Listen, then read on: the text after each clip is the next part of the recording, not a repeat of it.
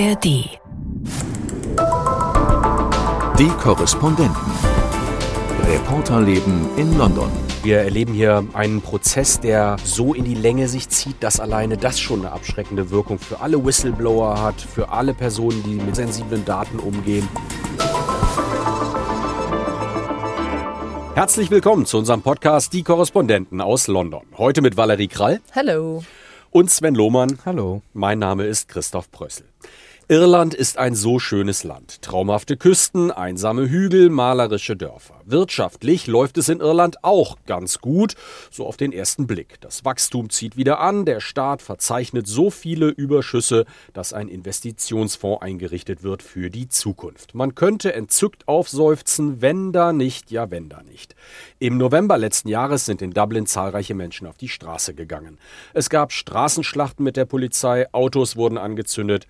Was ist da los in dem Land, das uns so oft paradiesisch erscheint? Sven Lohmann ist hingeflogen für eine Recherche. Das Ergebnis wird im Weltspiegel zu sehen sein und zu hören in unserem Auslandsmagazin von NDR Info, auch als Podcast abrufbar. Mehr dazu später auch hier an dieser Stelle. Wir wollen beginnen mit dem Fall Julian Assange. Well, Julian has been in Belmarsh High Security Prison for almost five years. His mental and physical health has taken Uh.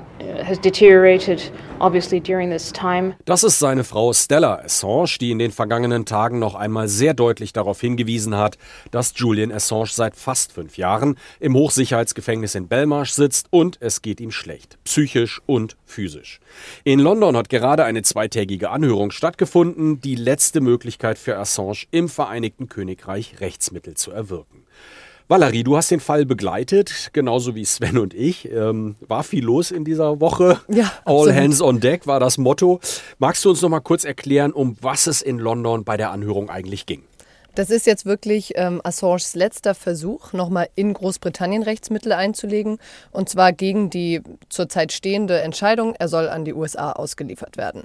Er hatte das letztes Jahr schon einmal schriftlich versucht, nochmal Berufung einzulegen. Das wurde vom Gericht abgelehnt. Und er hatte jetzt eben noch einmal als letzte Chance diese zweitägige Anhörung, wo beide Seiten, seine Seite und die der USA, die ihn ausgeliefert haben wollen, nochmal angehört werden. Sollte er diese Anhörung gewinnen oder sollten die Richter da zu seinen Gunsten entscheiden, dann wird hier nochmal neu ausdiskutiert.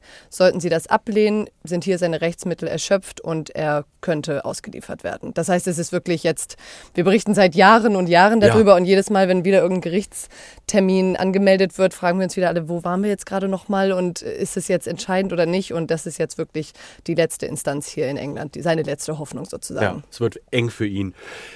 Wir hatten so ein bisschen Schwierigkeiten, ähm, insgesamt nochmal den Fall in seinen Details zu durchdringen, die wichtigen Punkte rauszuarbeiten. Wir haben versucht, eng zu begleiten, was da in diesem Gerichtssaal an Argumenten vorgebracht wird, wie die Diskussion läuft. Sven, was sind für dich so die Punkte gewesen, die da nochmal debattiert worden sind, die bedeutend sind? Ja, äh, Julian Assange hat ja über die ähm, Enthüllungsplattform Wikileaks äh, Dokumente veröffentlicht und auch Bildmaterial.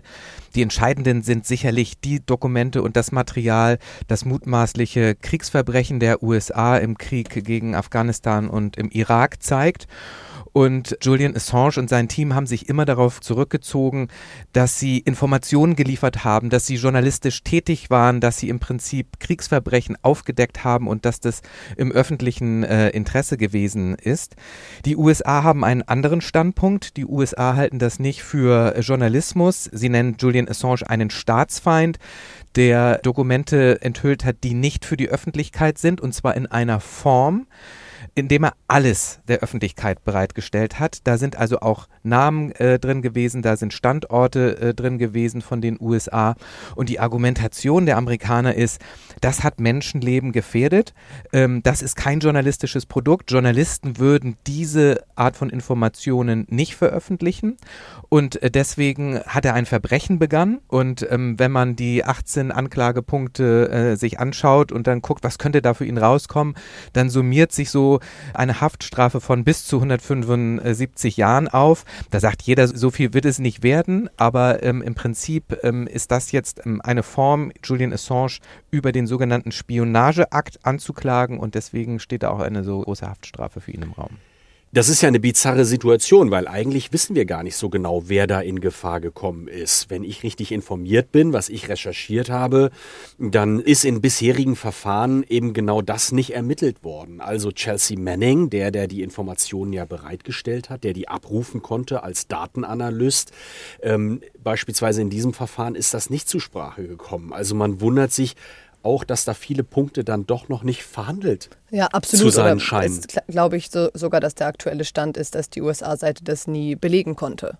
Also das ist die, die Aussage, die, die Namen waren nicht geschwärzt, da sind Leute in Gefahr gekommen, aber beweisen konnten sie es nie. Und man fragt sich, wenn sie es könnten, müssten sie das eigentlich machen, weil das dann natürlich ein eher schwerwiegendes Argument ist es ist für mich jetzt auch, äh, weil ich kein Jurist bin, schwierig nachzuvollziehen, aber eigentlich mhm. würde man dann auch sagen, das müsste man doch klären. Das ist ja ein äh, zentraler Punkt in diesem Argument. Ne? Mhm. Es ist tatsächlich ja natürlich so, dadurch, dass äh, die USA und Großbritannien ein Auslieferungsabkommen haben, steht im Kern hauptsächlich zur Diskussion, ob ein Auslieferungsgrund vorliegt. Und da die USA ja ihn ja anklagen wollen in den USA, müssten sie im Prinzip all das, was sie ihm vorwerfen, dann auch erst in diesem Prozess ähm, präsentieren. Die Gerichte in Großbritannien schauen ja nur erstmal darauf, ob ein Auslieferungsgrund äh, vorliegt. Und deswegen war in dieser Diskussion ja auch immer sein Gesundheitszustand mhm ähm, ein zentraler Aspekt, denn ähm, wenn es Julian Assange so schlecht geht, dass er nicht überführt werden kann, dann könnten die Briten beispielsweise sagen, nee, das ist nicht gedeckt durch das Auslieferungsabkommen, der bleibt hier. Ähm, was anderes ist natürlich auch, dass sich die Gerichte dann angucken, kriegt der in den USA ein faires Verfahren? Ja. Wie wird der dort behandelt? Deswegen mhm. hat die Assange-Seite ja auch immer vorgetragen, wenn Assange in ein Gefängnis in die USA kommt, mhm. ähm, dann wird er dort schlecht behandelt. Der ist ja an, mental angeschlagen, der sein, sein Gesundheitszustand ist sehr schlecht. Da besteht die Gefahr, dass es ihm dort schlechter geht, vielleicht sogar, dass er Selbstmord begeht. Und ähm, das war auch wieder Teil äh, der Diskussion. Ähm, bisher haben die Gerichte in Großbritannien aber immer gesagt, nein, die Amerikaner, natürlich, das ist ein Rechtsstaat, die werden den schon gut behandeln. Dann hat es ja auch nochmal Zusicherungen gegeben mhm. von der amerikanischen Seite. Und deswegen ist das wahrscheinlich der Kern, wo, wo die Briten jetzt drauf schauen, ob sie den Assange ausliefern oder Und das ist eigentlich ganz interessant, weil Assanges Seite ja eigentlich das Argument wichtig findet, er sollte nicht ausgeliefert werden, weil er im öffentlichen Interesse gehandelt hat. Aber weil ein Gericht hier einmal gesagt hat, er darf nicht ausgeliefert werden wegen seines Gesundheitszustandes, das wurde ja dann wieder overruled, müssen sie sich irgendwie auch auf diesen Punkt fokussieren. Aber das ist eigentlich gar nicht die Message, die sie rüberbringen wollen. Und das ist auch gar nicht die Message, die die Demonstranten, die sich jedes Mal vor dem Gericht treffen und die Freedom for Assange Poster hochhalten, die wollen ja eigentlich den Punkt machen, er hat wie ein Journalist gehandelt, ob er jetzt Journalist, Publizist ist oder was, hat wichtige Informationen veröffentlicht, egal gegen welches Land die, selbst wenn es ein mächtiges Land wie die USA sind. Und allein aus diesem Grund soll er nicht ausgeliefert werden. Mhm. Das ist die öffentliche Debatte, ne? Ja, genau. Pressefreiheit, da kommen wir gleich auch noch drauf. Ich finde das aber trotzdem ganz spannend und würde an dem Punkt ganz gerne nochmal nachhaken. Valerie, wie schätzt du das denn ein? Es hat ja Zusicherungen der amerikanischen Seite gegeben. Also zum einen, äh, wie man mit ihm dort umgeht und zum anderen gibt es ja auch ein Auslieferungsabkommen USA-Australien, das relevant ist. Vielleicht kannst du uns das nochmal aufblättern. Das ist tatsächlich ganz interessant. Da haben wir uns nämlich diese Woche auch nochmal irgendwie tiefer mit beschäftigt, weil das oft unter den Tisch fällt, finde ich. Da berufen sich viele einfach auch auf die Aussagen von Assanges Team mit diesen 175 Jahren, die ihm drohen und so weiter. In diesem einen Dokument, das die USA unterzeichnet haben, steht, dass sie versprechen, Assange nicht in diese schlimmste Form der Isolationshaft zu stecken, sollte er in die USA kommen, allerdings mit Bedingungen. Und die Bedingung heißt so im Grunde, außer sein Verhalten sollte sich in irgendeiner Weise ändern. Und das ist recht vage gehalten, haben wir von Rechtsexperten gehört. Deswegen sagt auch Assange Seite, das reicht ihnen ehrlich gesagt nicht aus. Also wenn da steht, machen wir nicht, außer, dann sagen sie natürlich, da kann alles passieren. Und diese zweite Zusicherung, fast noch interessanter finde ich, ist eben, dass die USA gesagt haben, sollte Assange in den USA verurteilt werden, wird er an Australien überliefert. Das ist sein Heimatland, er ist australischer Staatsbürger. Und dort könnte er dann seine Strafe absitzen. Australien hätte dann aber auch das Recht, die Strafe zu verkürzen, zu sagen, guck mal, der saß doch schon fünf Jahre in Großbritannien, der kommt jetzt frei. Und das ist ein unterzeichnetes Agreement, Undertaking heißt das. Äh, ein paar Anwälte haben uns hier gesagt, dass das eigentlich bindend ist. Die USA müssten sich dran halten. Auf der anderen Seite hört man von Assange Seite, warum sollten wir selbst so einer Unterschrift Glauben schenken. Die fühlen sich natürlich verfolgt von den USA. Die sagen, es wurde spioniert, während Assange in der Botschaft festsaß. Sie sagen, die CIA wollte ihn, hat überlegt, ihn umbringen zu lassen, etc. Das heißt, da stößt auf eine gewisse Art die Rechtsseite. Hier wurde was unterschrieben.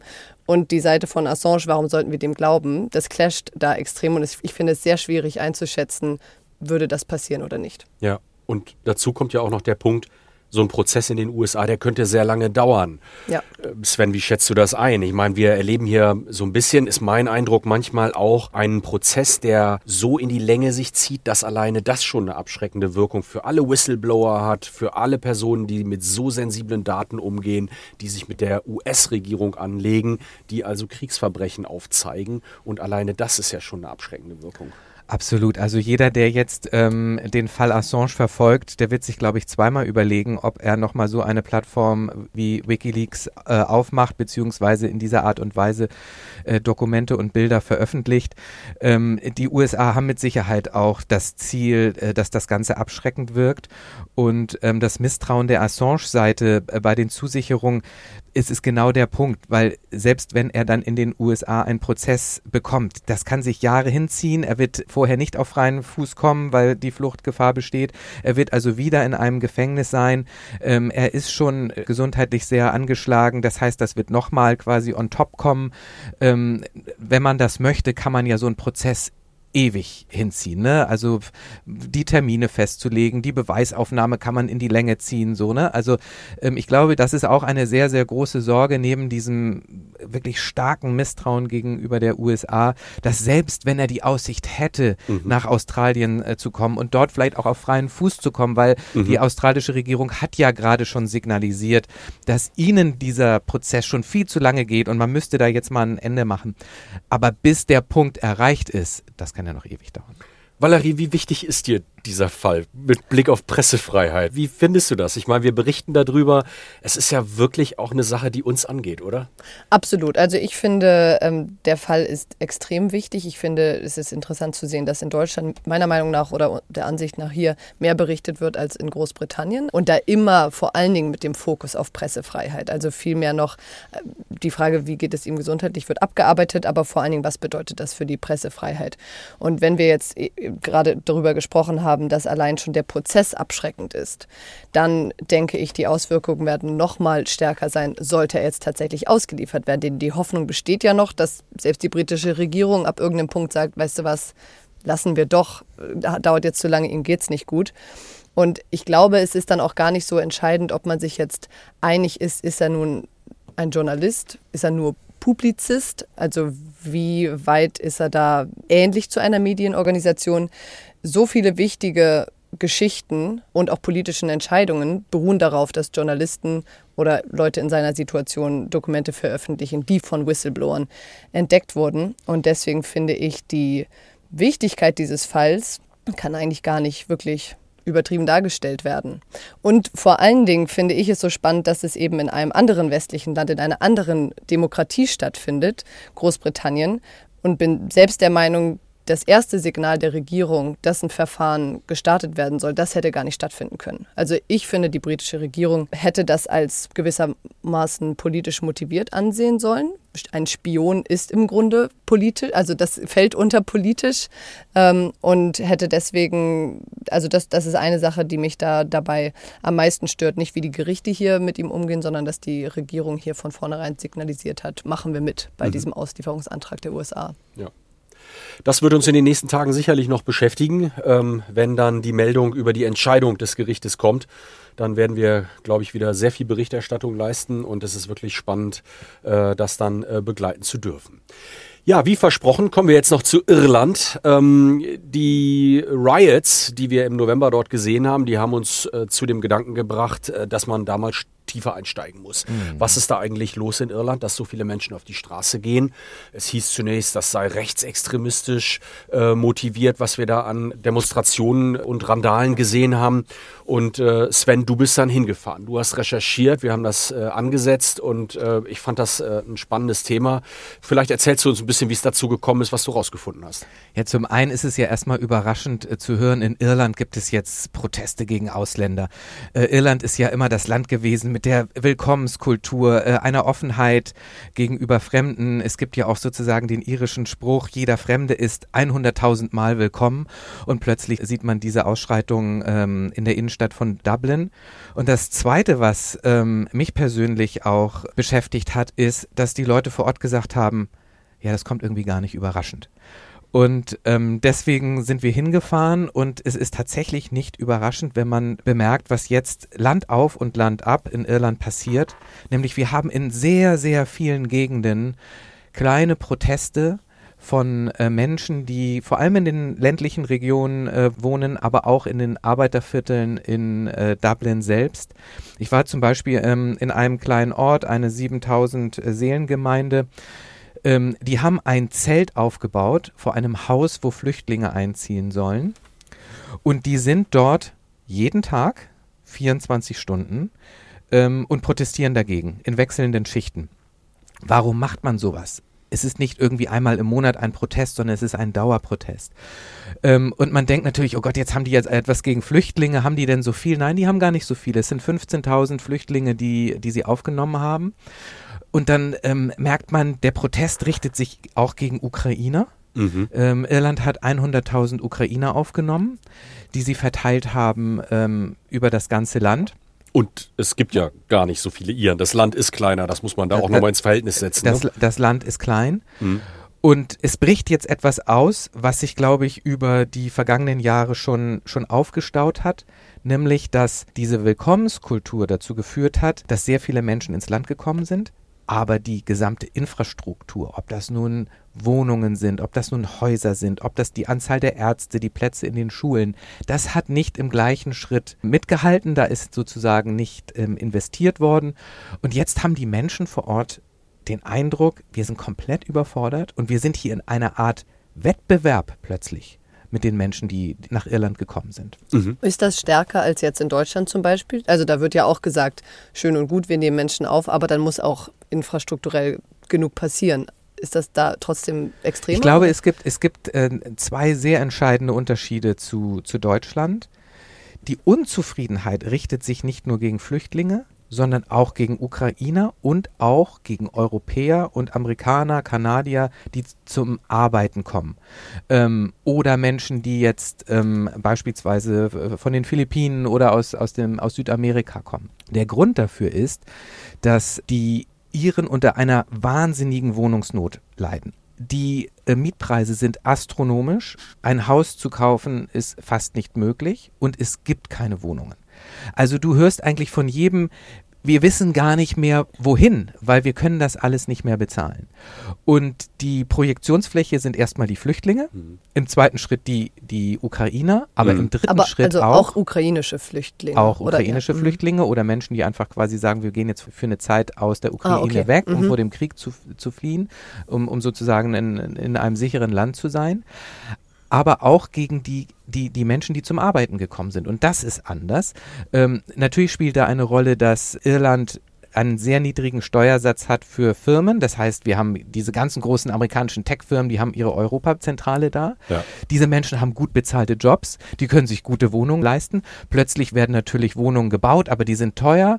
Die billigen, die verschwinden sozusagen vom Markt und der Druck wird, wird immer größer. Dann hast du natürlich ähm, auch Menschen, die jetzt als Schlachter arbeiten oder auf dem Feld arbeiten, die wollen alle wohnen, die müssen alle zum Arzt, die alle müssen alle ihre Kinder in die Schulen bringen.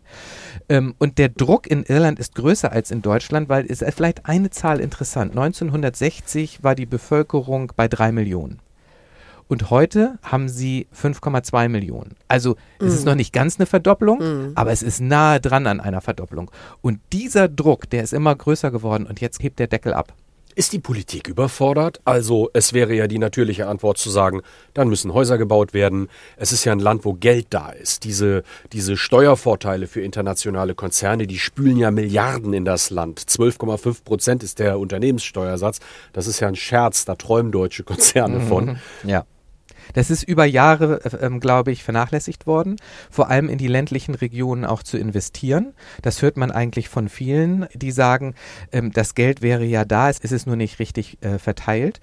Die Wohnungskrise, die zeichnet sich ja auch schon seit, seit mehreren Dekaden ab und es ist äh, quasi immer was versprochen worden, aber nicht gemacht worden. Also es ist ein politischer Fehler.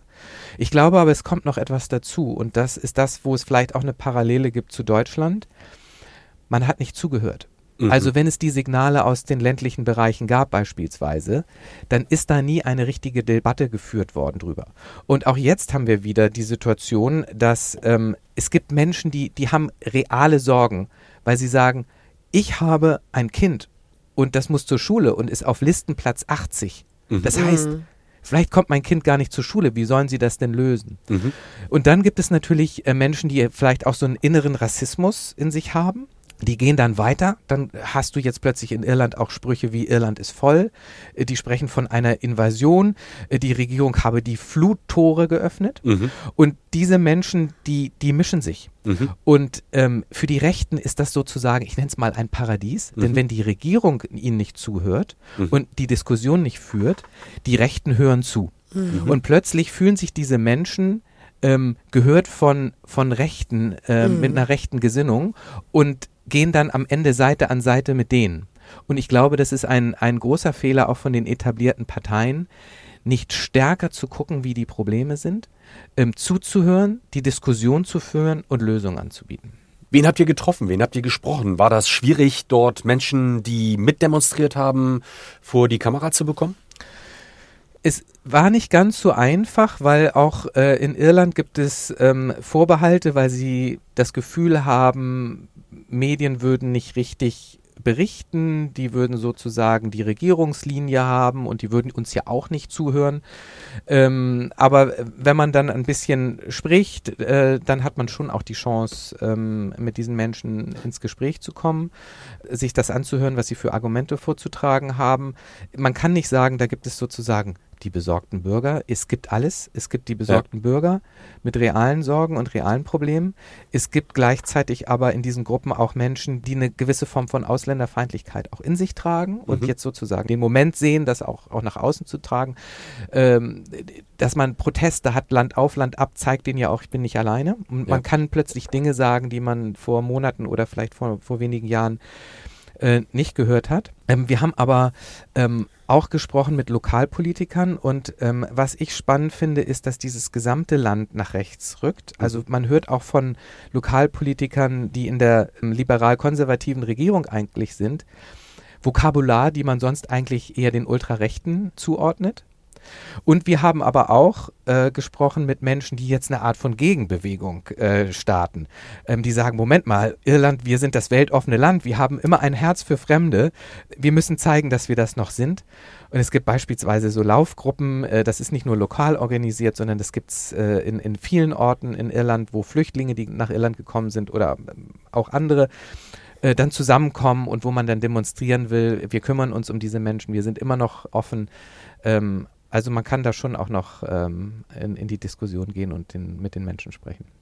Spannende Recherche. Wir freuen uns auf das Weltspiegelstück und ähm, wer auch noch mehr hören will von dir, der kann das in dem Podcast von NDR Info, das Auslandsmagazin, tun. Und wenn ihr uns schreiben wollt, dann freuen wir uns über Post ähm, unter folgender E-Mail-Adresse podcast.london.ndr.de podcast.london.ndr.de. Wir freuen uns über Kritik, Anregungen, auch Lob was wir öfters mal bekommen. Kann auch mal sein, ja. genau. Und damit verabschieden wir uns an dieser Stelle. Tschüss sagen Sven Lohmann. Ciao. Valerie Krall. Bis zum nächsten Mal. Und Christoph Brössel. Bis bald. Die Korrespondenten. Reporterleben in London. Der Großbritannien-Podcast von NDR Info. Hallo, ich bin Ingo Zamperoni, Moderator der ARD Tagesthemen und zusammen mit meiner amerikanischen Frau Jiffer Host des Podcasts Amerika, wir müssen reden. Und da gibt's eine Menge zu besprechen in diesem Superwahljahr. Wir sagen euch zum Beispiel, was dahinter steckt, wenn Donald Trump über die NATO-Länder in Europa herzieht oder warum er jetzt goldene Turnschuhe rausbringt. Und warum selbst Talkmaster Jon Stewart Witze über das Alter von Joe Biden macht. Ihr lernt bei uns viel über das politische System Amerikas Und wir lachen auch gerne über die vielen kulturellen und sprachlichen Unterschiede zwischen unseren beiden Heimaten USA und Deutschland. Amerika, wir müssen reden, findet ihr alle zwei Wochen in der ARD Audiothek und überall, wo ihr gerne Podcasts hört. Hört doch mal rein.